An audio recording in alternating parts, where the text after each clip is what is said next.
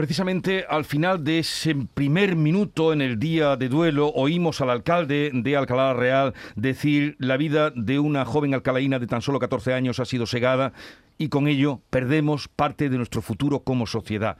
Alcalde de Alcalá Real, Marino Aguilera, buenos días. Hola, buenos días.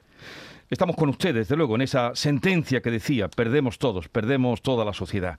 Sobre lo que nos contaba nuestro compañero Alfonso Miranda, ¿alguna novedad que usted nos pueda contar sobre la investigación o cómo ocurrieron los hechos?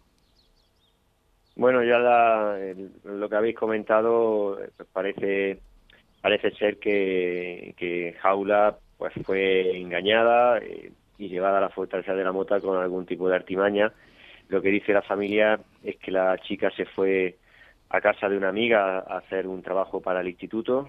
Eh, en ese momento eh, la amiga le invita a salir con un tercer chico que le presenta a, este chico que al final cometería este terrible crimen. Y bueno, a partir de ahí todos son incógnitas. Es verdad que van a la fortaleza de la mota por propia voluntad. Eh, acceden al lugar de los hechos, pues parece que por propia voluntad, porque es una zona de difícil acceso y bueno, a partir de ahí, ya dado que, el chico, el presunto asesino, eh, no quiere colaborar, no ha abierto la boca desde el momento que la Guardia Civil lo detiene, pues todos son incógnitas y habrá que esperar a ver el resultado de la, de la autopsia que ya ayer finalizó, según me dijeron, eh, para determinar otras circunstancias que rodean este terrible caso. Mm, lo que nos han contado también es que es un joven el que eh, se ha mostrado, además, autor confeso, que tenía antecedentes en la localidad.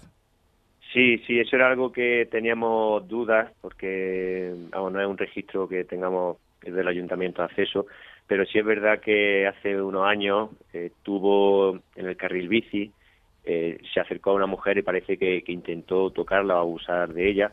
Se ha dicho que tiene antecedentes por violación, yo creo que no simplemente por abuso, pero en todo caso sí que figura ese antecedente como menor de edad. Eh, bueno, que por desgracia se, se ha manifestado ahora en otro hecho mucho más terrible. Eh, sí, alcalde, sí, ¿qué tal? Buenos días. Eh, usted dice que, o sea, podían conocerse, ¿no? No es que se lo encontraran de forma casual, ¿no? Parece que esta amiga le presentaría también a este a este chico, ¿no? Y ya se conocerían mm, anteriormente, eh, víctima y asesino. A ver, estamos en una población no muy grande y claro, aquí la juventud tiene facilidad para conocerse y luego está pues, el efecto de redes sociales donde también todo el mundo de alguna u otra forma contacta. Eh, eso ahora mismo es una hipótesis y bueno, imagino que la investigación judicial citará ahora a las personas, estas dos personas que estuvieron con ellos en las horas previas y, y se pueda determinar cómo se conocieron, pero vamos, que estando en una población mm, relativamente pequeña, estamos en una ciudad, la, la, la ciudad de Alcalá de Real tiene 17.000 habitantes y la juventud tiene esa facilidad para conocerse. La familia sí ha dicho que no tiene constancia alguna de que conociese Jaula a, su, a su asesino, a su presunto asesino. Claro, le digo porque esto será determinante a la hora de establecer si se trata, que también se está investigando de un caso ¿no? de, violencia machista. Se ve una relación previa y anterior entre los dos. No, relación previa mm, difícil. Si, si surgió fue pues, con muy escaso margen de mm. tiempo, de días, y se, se conocieron.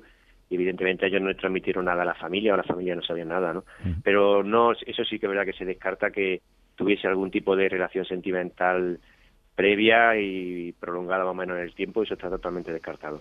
Bueno, eh, alcalde, conocemos eh, mucha gente de los que nos están escuchando la bellísima fortaleza de la Mota, pero ese es un espacio cerrado. Eh, ¿Cómo entraron allí en la, en la iglesia? Pues, evidentemente saltando una de las vallas, en que la, Mota, su perímetro está completamente vallado.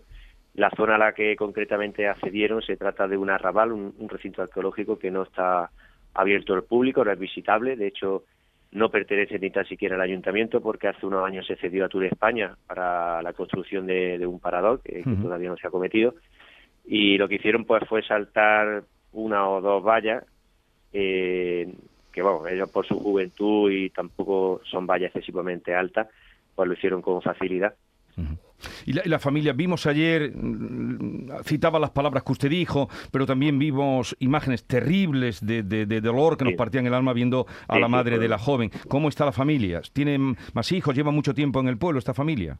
Pues mire, la, la familia es una madre que vino de Marruecos hace ya años, vino sola y tuvo aquí, bueno, se trajo a, bueno, sola, eh, ella, vamos, yo lo que sé es que los, niños, el padre volvió a Marruecos, el caso es que la madre está aquí sola con, con su hijo, sus hijos nacieron aquí, son plenamente españoles, nacionalizados y además integrados en, en la sociedad alcalaína.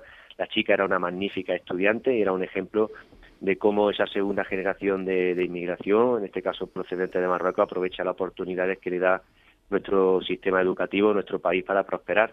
Ella era una gran estudiante con un gran expediente académico, colaboradora participativa en el instituto y con la idea de ser médico en un futuro. Fíjese usted.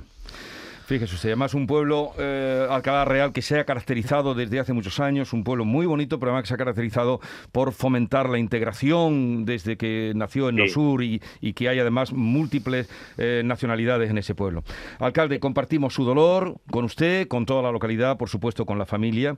Marino Aguilera, gracias por atendernos y ojalá que esto no vuelva a suceder ni ahí ni en ningún lugar. Buenos días, alcalde. Ojalá sea el deseo de todo. Buenos días. Adiós.